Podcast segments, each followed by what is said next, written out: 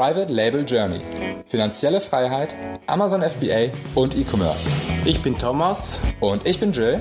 Und wir möchten dich inspirieren, unterrichten und fördern dich darin, deine Chance im E-Commerce zu ergreifen. Bei uns lernst du von Anfang bis Ende, wie du mit der Hilfe von Amazon profitable Marken aufbaust. Du wirst herausfinden, wie du dem Hamsterrad als Angestellter entkommst und finanzielle Freiheit erlangst. Schritt für Schritt lernen wir mit dir zusammen, wie du ein erfolgreiches Unternehmen mit Amazon aufbaust, das du liebst. Der heutige Podcast ist gesponsert von Analyze, mein Lieblingstool, um versteckte Keywords rauszufinden, zu erkennen, wozu meine größte Konkurrenz rankt und vor allem auch seit neuestem rauszufinden, auf welche Keywords meine Konkurrenz PPC schaltet. Bam! Kommt auf privatelabeljourney.de slash analyze vorbei und sichert euch euren exklusiven Rabatt. privatelabeljourney.de slash analyze. Und jetzt viel Spaß beim Podcast. Moin, Jill hier von Private Label Journey. Ich freue mich total, dass du eingeschaltet hast zum heutigen Podcast und wir haben das zweite Mal zu Gast Michael Wiese. Welcome, Michael, in the podcast uh, Private Label Journey. So glad to have you back on and I, we really needed you to come on again because the last podcast was already really interesting and um, you got some more stuff to tell. Um, could you just, for everyone who doesn't know you from the last one, just give a short introduction maybe? Hi there. Yeah, well, thanks first of all for having me back on. It's always a pleasure um, to, to talk to you. Um, you're a, a, cheerful, knowledgeable guy. You know, very successful. So always a pleasure. Um, yeah. So, uh, what is it you want to know? Sort of quick background about me and my background yeah, as an Amazon. Nice. Yeah. Cool. So, yeah, it started off. I trained with an infamous. I'm not going to name it, but an infamous, famous slash infamous uh, training course back uh, from about sort of Easter 2014. Um, I then started actually selling on Amazon.com in America. Um, by the sort of quarter four, about December of 2014. And since then, I've been selling in the US, uh, expanded, ironically enough, expanded to the UK market, even though I live in the UK and Germany in sort of summer 2015. So I've been selling in those markets since then. And uh, also, of course, I run the Amazing FBA podcast, which you were a guest on, and very popular too. Um, so yeah, that's um, that's that's a good sum up, I guess, and that's actually the reason why I really wanted to, to have you on again. Um, I would like to talk with you about your whole setup, what you got going for yourself. You just explained you're in the game for already quite a long time, actually, if you think about Amazon and the fast moving world of FBA. Uh, most people have not been selling since 2014.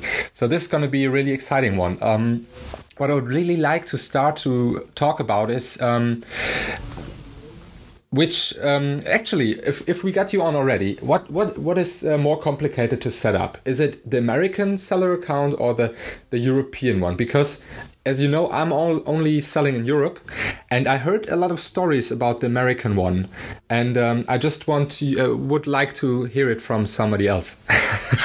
Uh, well, so in a way, I'm out of date with that because I set my Seller Central account in the US up in middle of 2014, about July or something like That's that. True. Now, I have set up um, other accounts since for new businesses, one with a business partner in the UK slash Europe.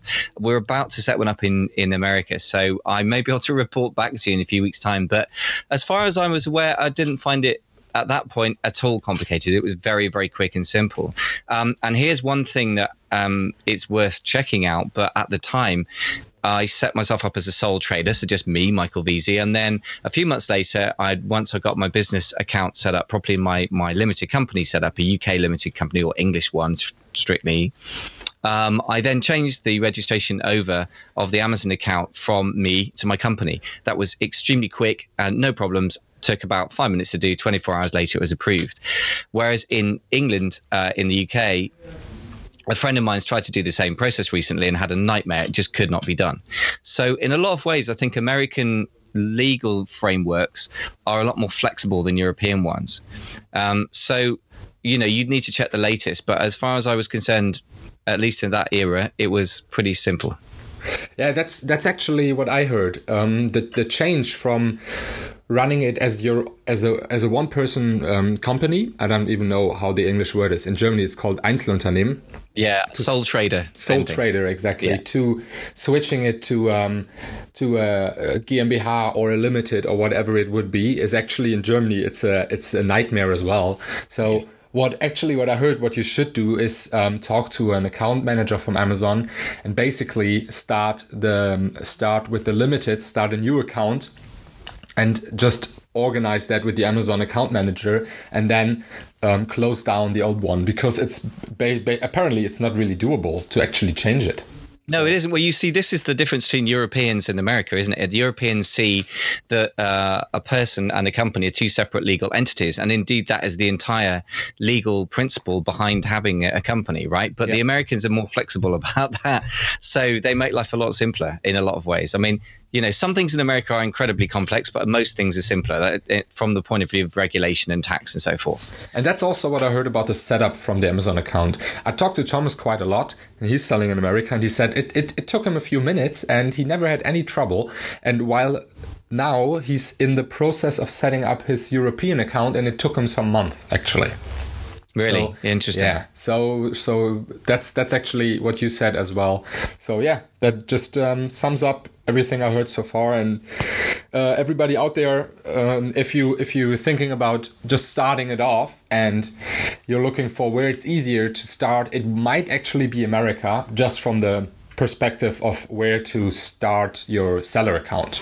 Yeah, and a couple of other things that are questions that people ask me a lot, which have you know very reassuring. I mean, can you start with uh, a UK company? Absolutely no problem at all. There's no extra special hoops you got to jump through. I imagine it's similar for GmbH, you know, uh, for the German yeah. version. Yeah. Um, also, um, you can have a British bank account. You don't have to set up an account in America, and the same is true in, in Germany. I'm quite sure. So you don't need to do anything complicated. All you really need is is just a bank account, and you can start off yourself. And I would advise, I don't know whether it's always going to be as simple to change from being a sole trader or Einzelunternehmer to, um, you know, to being a company, in which case just set a company up. I mean, I don't know how cheap it is in Germany. I mean, if you want to set up a company in the UK, it costs you about 20 pounds and it can be done in about five hours. It's incredibly yeah, cheap. it's not that cheap in Germany. I imagine, right.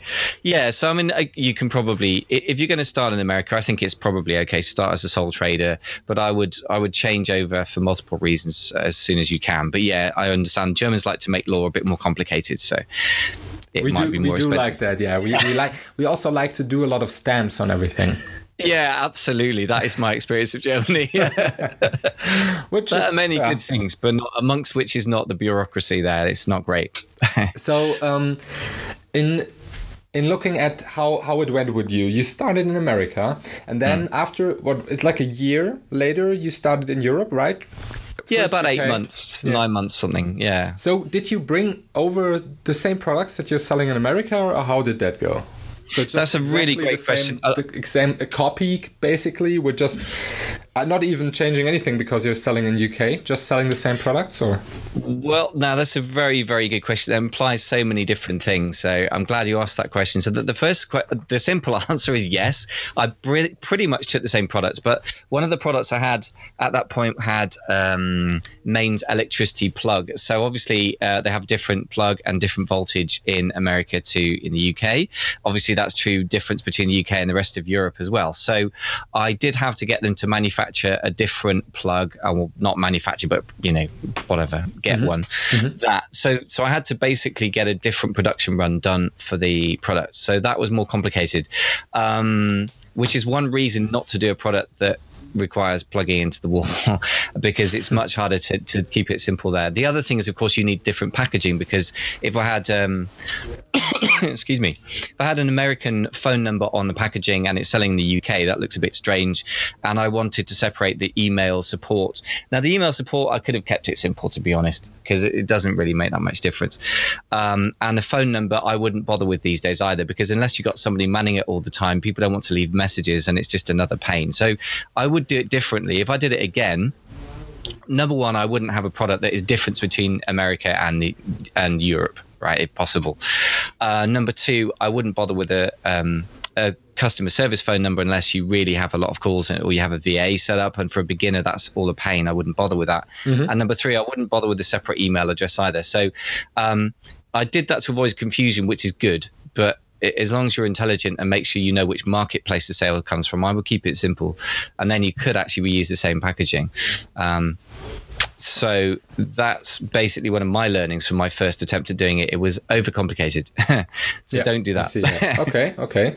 So, but uh, comparing the market size, what I heard a lot of times is that stuff that you would might sell in America and selling 10, 20 units a day which is in like a niche market, there would be no nothing going on in Germany or the UK because it's a smaller market. Did you did you have that as well with your products, or was that not a problem? No, that was absolutely that was my experience. I mean, basically, I found that a product in America, I, I found a fairly generic type product that had lots and lots of search volume, but quite a bit of competition. Uh, I sold that in the states and was doing like 20, 30 units a day, but it wasn't very profitable because it was was not niche down, which is the key in in America. Now, if you're selling, you were talking about like a skipping rope uh, that you sold in Germany, right? Yeah, I believe yeah. it was. Um, if you tried to sell that in America, you'd be buried on page 12, I think. so you can't do that. But the opposite problem is also true. So I took this product and I brought it to the UK and it only sold, you know, maybe one unit a day or something. And that was halfway up page one. So the demand is just much lower. The volume is much lower. And uh, I think it's similar in, in Germany as well. Obviously, Germany is slightly bigger than the UK and it depends on particular products. Um, so yeah you, you, can have the the demand side problem very much. And i think really you cannot assume that because a product works in america it will work in europe. I think what you need to do is treat that as a very healthy starting point and then it may well work and then do some product research mm-hmm. independently in each market that you want to sell into really. So actually what i realized because i'm selling in europe with my sports brand and i actually have the feeling that the uk at least for me is the most unattractive market of all of them. Uh, and I heard some other people saying that as well. I, I really have the feeling that the, the price points are really low in England somehow. I don't know if it's just a pound or what's going on there. And there's a lot of competition. So my, my theory is that a lot of people from America, they start to come to Europe and they start in England because they don't have the language barrier. And somehow they they drop the prices so low. I don't really even get that. So do, do you see it the same way, or is is that just a yeah? No, I.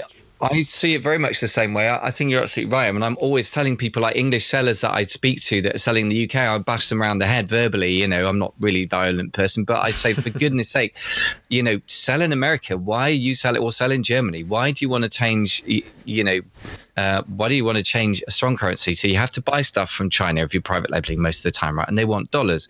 So you're paying dollars. Why do you want to change dollars for pounds? So that's not a good idea.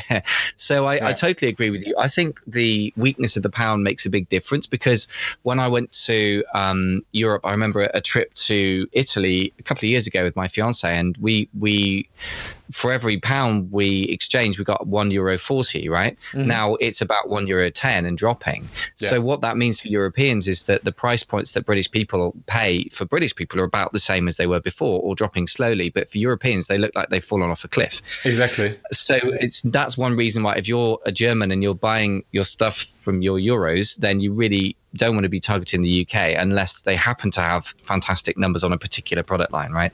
And yeah, and I think you're right. The Americans come here first, and therefore, you know, that there's more of the review culture here that we have in America, but yeah, less volume. So I agree. UK is not a very attractive place for, um, particularly for Germans. I think it is very much worth exploring for particular products, but as a whole, if you have to start somewhere, Germany's the more attractive place. But .com is is still a place that's worth exploring. Know, Amazon US is huge, is the biggest market by a factor of two or three, right? It's not just a bit bigger. For sure, yeah, I see that. So right now, when you when you do new product, how how does that work? Do you look in America and then you just, if you want to do it in America, you say, okay, I might as well just do it in Europe as well, or do you do special products just for Europe and other products for America? How how is that how is that process right now? Well, it's ended up splitting my life in a very artificial way, really, because I, have got one company that sells in America, which started off there, and so I suppose I've kind of got more momentum in America now. So I tend to.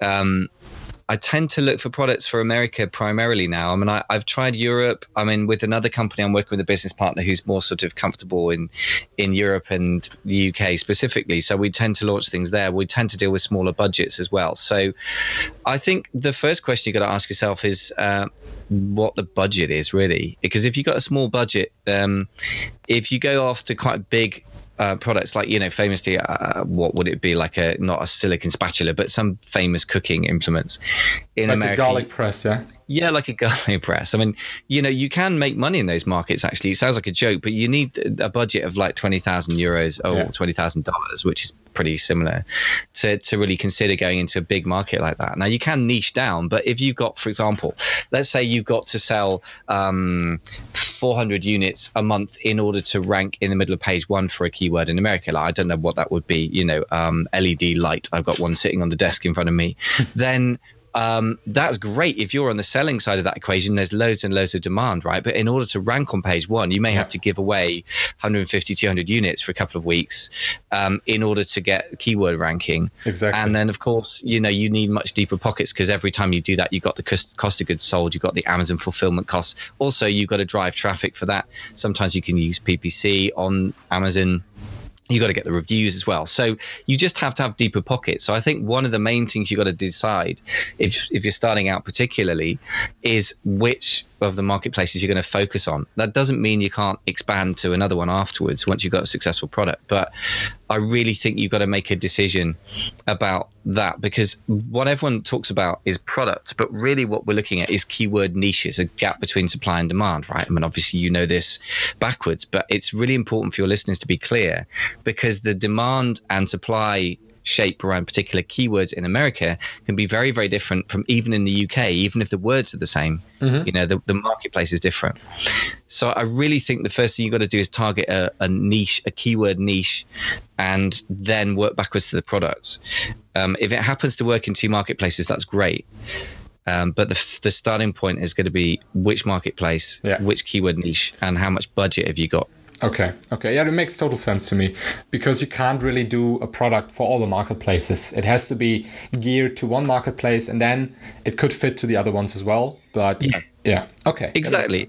Exactly. And and a certain percentage will, maybe one in five or one in four or something will transfer nicely across both markets, but it's not a guarantee. And I've tried that a few times. We've got an American selling friend who who has used us to sell a few products that he's had doing really, really well in America. And we tried them in Britain and sometimes they haven't done anything for an entire week. I mean, okay, we had no reviews. It was just a raw launch just, just to test the market in a very primitive way. But sometimes things just don't sell at all here. Yeah. So you, there's no guarantee that a good product in America will work in the UK. I actually tried that when I um, one one product Thomas did mm. uh, in America. Uh, it would it fit really good to my to my products as well, to my to my niche that I'm I'm doing with the sports brand, but um, they weren't selling whatsoever in Germany actually, so yeah. I stopped using it. Yeah, um, sometimes it just works that way. I mean, it's worth trying. You just have to try things. And like, it's better once you've got the supply chain set up, obviously, there's a huge amount of work that goes into finding good suppliers, making sure you've got a good relationship with them, etc. Yeah. I mean, so once you've got that, you might as well test it. It's a lot less work than testing something else. But you just got to go in with the mentality that it's a test. There's no there's no particular reason why something works in America, it will work in Germany you know, so you just try it and see. But as a starting point, I don't think you should start with the products at all, the physical objects. I think you've got to start with the marketplace and the niches within it. I think that's the main mentality shift that many people need to make. Yeah. Okay. I get that. Yeah that's totally how I see it as well. Mm. Um, you might have uh, different people have different opinions about that, but I also see that you should start with a with a strong um, with a customer in mind and um, build your brand around that, and just don't just look at Amazon and what's selling there. But that's that's something different. Um, so tell me, Michael, how many products are you actually selling? Then you're in the game for a long time now. Yeah, to be quite honest, it goes through waves. Right now, I've, I've got very few products. Every so often, I get very bored with a lot of products, and and just you know the amount of effort to work on you know replenishing them and paying for them, whatever and uh, the, the, money that it costs to replenish them doesn't seem worth it compared to the uh, profit. So at the moment, I've got sort of about five or six products live. I've had as many as like 15 or 20 live at any oh, point. Really? Yeah. At so what, at what really, point do you stop do you stop re- rebuying them? To be honest, at the moment, it's partly just neglect because I'm so busy Really? working with um, people to sell their own products uh, on Amazon, and then also um, do running amazing FBA and working with other people, which you is very you bad. Need, uh, you need help. You need. I need help. You, I you need do. To, you need to get an employee.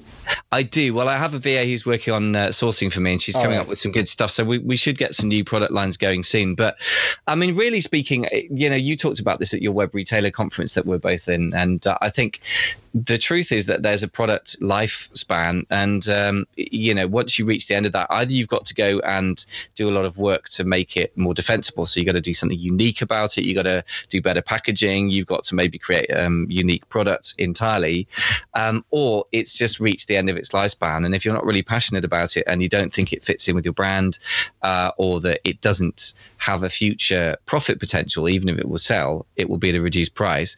Then at that point, I think, well, you know, I'm going to just let this die. So I might even reorder, but small amounts, or I might just let let what I've got sell out. You know I see.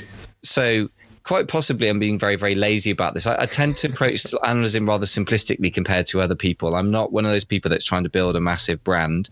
Like, I know you're very focused on that, and I admire that. I mean, for me, I try and keep it simple, partly because I made a decision a while ago to do that because I think life is too complicated anyway, and also partly because then I can help other people who are in the early stages to replicate that. Because if I do something simple, other people can replicate that. If I do something very complicated, it, it becomes incredibly hard to copy and you know replicate.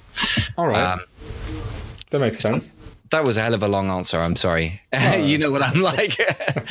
I like that. It's it's nice. So we let's let's go to the next um, to the next point. Um, I'd like to ask you if there is like a, a huge diff. Oh, Alexa is telling me something. I'm sorry for that. Amazon, please shut up. okay, we're good now. Um, so I would I would like to ask you: Is there a difference between UK and USA? Like, what's the big difference? Maybe can is it is it hard to to pinpoint that out, or is there none, no difference at all with the buyers, with the whole, with how you treat the whole um, the whole channel? Okay. Well, I mean, um, do you mean about the the way I manage it, or do you mean about the sort of demand and supply numbers, or everything? Actually, more like cultural wise, I guess, like the language and um, how you write your texts and all that kind of stuff. Okay, so that I mean, uh, yeah, it's an interesting question. The cultural differences question. Well, I think um, Britain and America and Germany are three interesting sort of comparison points because obviously uh, your audience is in Germany, and I sell in Germany as well to a degree. Um, so I think, as ever, the UK is kind of a halfway point between Europe and America. But in Amazon, I think it's closer to America than it is to Germany. It's not very European. So, uh, for example, as you've said, um, sadly, there are quite a lot of reviews on a lot of British products or British Amazon products, even though um, there aren't as many sales as in America. So that's one of the things that the, the review culture is quite similar. Um, like in America, we are allowed to send follow up emails to um, the buyers. So people do, and they get quite a lot of reviews. They've also done a lot of the things that that happened in America in terms of the you know buying reviews, basically uh, before the incentivized review ban came in. So there's quite a lot of those around. So um, in a lot of ways, it's pretty similar. I guess the language you'd use will be slightly less aggressive in the listings than you would in America, uh, with exclamation marks and capital letters and whatever. Okay. Um, and then also, um, I think with the email follow up sequences, actually, you probably get more response in the UK than you do in America because they're less bombarded. Oh, really? Interesting. marketing. Yeah, it depends on the niche, but I've found that sometimes people can be quite responsive. The thing is with like email marketing, that's really interesting because in Germany, most of the times, if you get a response, they are a little bit annoyed by it. People don't really like it here in Germany. They're they, they tend to get really annoyed from it. Yeah, I mean, British people are more sort of neutral, really. I mean, you- you don't normally get a really long response, but I mean, if you write a, a very conversational style email, which I think in any market you need to write, um, well, any marketing whatsoever needs to kind of feel like the sort of thing you'd say to a friend. If it sounds very corporate, then it, it's going to be, you know, deleted mentally. Even if they read it, they'll just go, yeah, whatever. I'm not going to respond to this. So if I send a really quick email saying, look, I just wanted to double check that you got the the units because we've had a bit of problems recently. Could you just bring me a, a quick email back and just tell me? Yeah. Um, that would be really helpful. Thanks so much, Michael. Then you know people will write back as as if you know it was conversational. And there's sometimes I will send them an email is part of my sequence saying, why did you buy this? Which is a very interesting question, which is not the same as what do you think of the product, right? It's more of a reflection on the listing, you know, the photographs, yeah, the language. And um, quite often people will write back ultra short emails, like a text. I'll say, yeah, I liked it and it was cheap.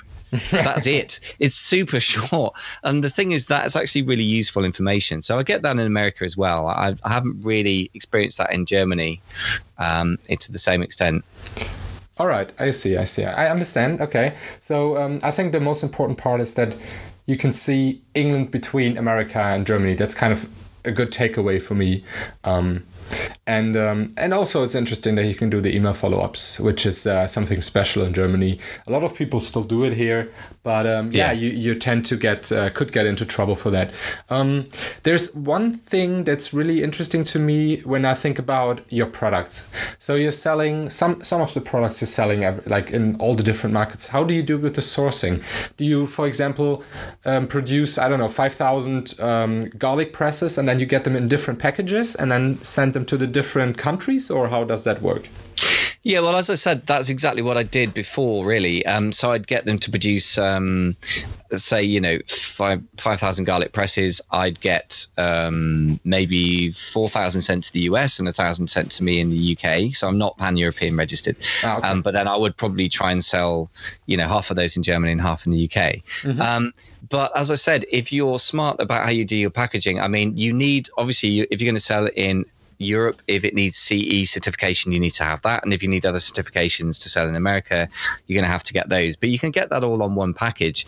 And actually, I think it's much simpler to just not have uh, phone numbers. You can have an address if you like that's like a London or yeah. America sort of center address, but I don't think many people are going to actually walk to your no, you know no, address no. and turn up. So and if there's a return, then you have to set that up within Seller Central anyway. So I think it's probably okay to keep it very simple and just have one set of packaging if you can. Obviously, as you go down the line, if you find that there are a lot of sales in Germany or in the UK, you can get special packaging made for those markets. And obviously, there's language differences. So if you're selling in Germany, you might want to have something that's specific to Germany and in German, of course. But if you're selling between America and UK, it's best to keep it as simple as possible because, as I said, I made life very complicated for myself, having a separate phone number and address and stuff.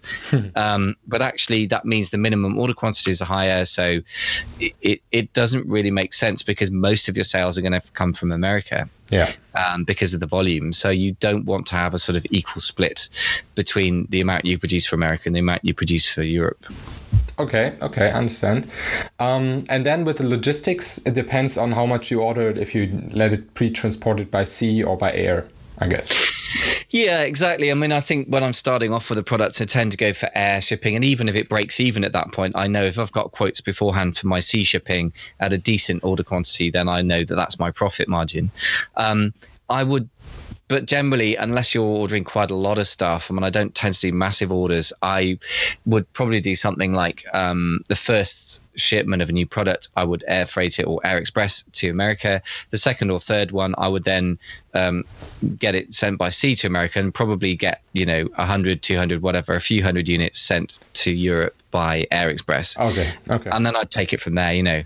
Yeah, one of the sense. things one of the things I would probably try and build into my products pricing would be to allow for Air Express mm-hmm. uh, in the pricing to Europe. Uh, unless I really think it's going to be successful, because otherwise I'm going to tie up stock for a long time if I yeah. sea freight enough stuff over. So you got to be careful with that one, really. Okay, makes sense. Um, yeah, that's re- that, it, it's an interesting part. I'm not at that point right now because I'm only selling in Europe. So for me, with the sports brand, I do Pan-EU, so it's always just one logistics center where it all goes to. So I just 99% of the time it's just a sea shipment arriving in Hamburg, and then from there it's going to to Eastern Europe mainly. So um, that's really interesting to hear that. Um, I have one last question. It's always um, fun to talk about that part of the Amazon business, the launch part. So um, when you have a new product, or maybe you want to relaunch a product that's not selling that good anymore, is there a big difference between the UK and the US? Except, well, of course, it's probably going to be high numbers in the US, right? Or is there anything else? Um Well, let's break down what we mean by launch. I mean, Yeah. if, if you're going to relaunch your product, if you need to just get ranking for particular keywords, then um, to be quite honest, these days I tend to defer to my business partner who knows a lot more about these things these days. I mean, I used to do it all myself, but I mean, I think the, the main thing is you need to use, um, I think it's something called a canonic URL, and I've never really got my head around it. And you need to target particular keywords, and then basically you can use a variety of things. You could use a giveaway service. There are lots of those. Um, there's Greg Mercer's one whose name escapes me temporarily, uh, JumpSend, which I'd use in America. That doesn't work in Europe.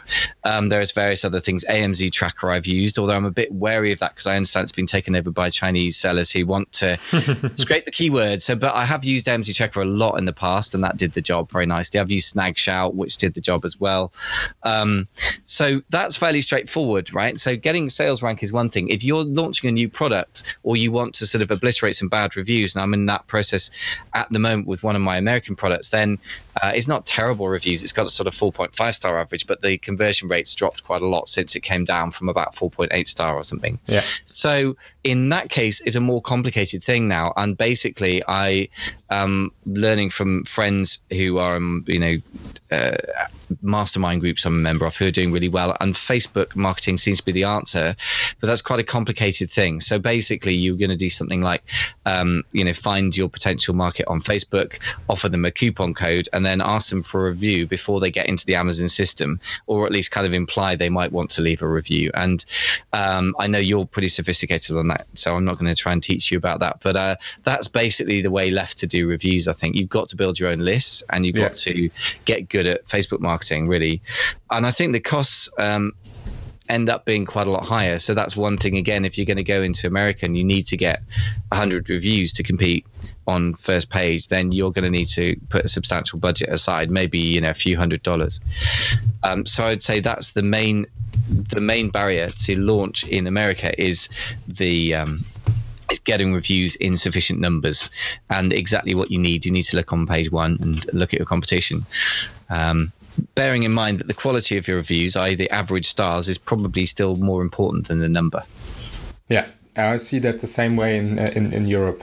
So, um, do you have like um, a number that you go with for reviews? Is it because in Germany I tend to. I, I, normally, I'd say 10 reviews or a little bit more are enough for the start, but that could be different in America. How do you see that? Um, mm, that's how long is a piece of string. I mean, okay, so my personal experience, for example, let me just give you one specific example anecdotally. So I had one product that got to 21 reviews. They were five star um, because some of them were from giveaways, I think, prior to the, um, you know, the, everything changing in October, Yeah. the incentivized review ban. And, uh, and then I got a few more, I think, organically. And it sold, I think, about 1,200 units over six weeks in the US. Now, on page one, it was sort of nestling next to products that had a few hundred reviews. So that was an interesting example to me of the fact that the average review can be more important than the number of reviews. Um, having said that, if you're in a market where people have everyone on page one has several thousand reviews and you you have like 50, it starts to look a bit you know funny to your audience Okay. um, you know your customers. So I would say the magic number, if you're looking for a simple number, is 21. And actually, I was talking to um, somebody, one of my guests actually, whose name escapes me now. I think it was Brad from uh, Brad Moss, who used to work for Amazon, and he said, yeah, their testing uh, came up with the same exact number, 21. 21. That's a, I Yeah, never heard that number before. It's really interesting. It's odd. I mean, okay, you know, is it 21 in every marketplace? No. But I mean, the most Yeah. important thing is the quality of reviews rather than quantity. And video is useful these days as well. You certainly want um, photographs if you can get those as well, and a decent length of review if you can get it. They're always more powerful. All right. Okay. I guess I um yeah, well, I, I asked everything I have on my list. Did I forget anything important, M- uh, Michael, that I should have um, asked you about uh, UK and uh, USA? I Probably think a lot. Uh, I, I think you, we've covered quite a lot of the most important things. I mean, I would say a couple of things. First of all, um, I just reiterate that the importance of budget setting before you even worry about product selection. People ask sorts of questions that are very abstract and they become very real. If you put a budget of $3,000 for launching a product and you look in America and you're looking at products that are going to require you just a launch budget of $3,000 as well as PPC spend and then as well as inventory cost, then you just need to go to the UK or Germany with that yeah. product, or niche down. And the other thing I would say is just hammer home the importance of niching down. So if you can sell a garlic press in Germany, you might might want to sell titanium silver garlic press in a, in the USA, and you might make similar sales volume um, because the demand is so much higher. Mm-hmm. Um, so niching down until it hurts is really the way to go in America, and I think that's that's the main thing I'd want anyone who sells in Europe to take away with them. Really. Very even doubt.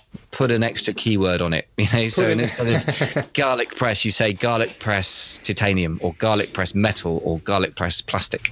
Yeah. And you may have to go down to something like I, for example i was looking at something the other day which was something like diaper bag and there was something like a million um, dollars a month being made on on that keyword on on jungle scout on page one amazon.com and we went down something like diaper backpack and it was still $200000 a month being made. Um, whereas you know if you just gone in with you know diaper bag, uh, you just drown. So yeah. that's that's an example. You can go two or three levels deeper than you would in Europe and still find demand. It's kind of crazy. Okay. Okay, very interesting to keep that in mind. I might have to look into the American market then and um, go for some diaper bags, I guess. Yeah, I think so. And somebody of your experience and your your ability with sourcing and your contacts and stuff, I, I, really think America is a huge opportunity for you and anyone who's in a similar uh, situation to you. Sounds you know. Great it really is. I mean, you should check it out. And if you want some help, then I'm very happy to help anyone who wants a bit of advice about launching in America. The best place is probably just to go over the Facebook group, amazingfba.com forward slash FB Facebook, as in. Um, if if it's not too rude to mention that here, because I'm very happy to, no, no, to help anyone who wants. Where else could you, could you find, could, could yeah. find you? Yeah, that's probably the best place to start, really. I mean, if you email me, I'll probably just ignore it because not because I'm trying to be rude, but I just drown in emails. I'm sure yeah. you must have the thing. And rather than get a VA to check it, I mean, most of them are spam, so it wouldn't be worth it. I just I just try and be very selective and eliminate a lot of things. But when it comes to responsiveness, the Facebook group, I generally check it once every two days and try and respond to any intelligent questions as quick as I can, really. So.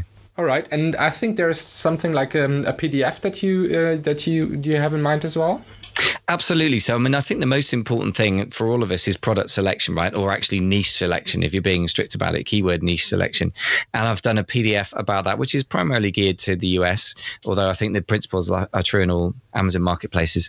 And you can download that at amazingfba.com forward slash uh, Gil, G I L. So um, it's easy to remember, actually. Easy I, to remember. I might even remember that link. amazingfba.com forward slash Gil. So, yeah, pretty easy. So, that's about 25 pages, got a few pictures because people like that kind of thing, but it does actually contain a lot of content. I think it's. Great it's uh, pretty valuable. I took um, a client of mine through it the other day, and that's how we ended up finding some killer products. So it does work. All right. Thank you very much, Michael, for being on the show again. Might as well get you on third time now that we are on a run. Um, but for the, for today, that that should be enough. Everybody out there who heard um, who heard Michael and have some more questions, go to his Facebook group and also of definitely check out the PDF amazingfba.com forward slash Gil. So yeah, thank you very much for being on the show, Michael. My pleasure. Thank you very much for having me on. It's been great to talk.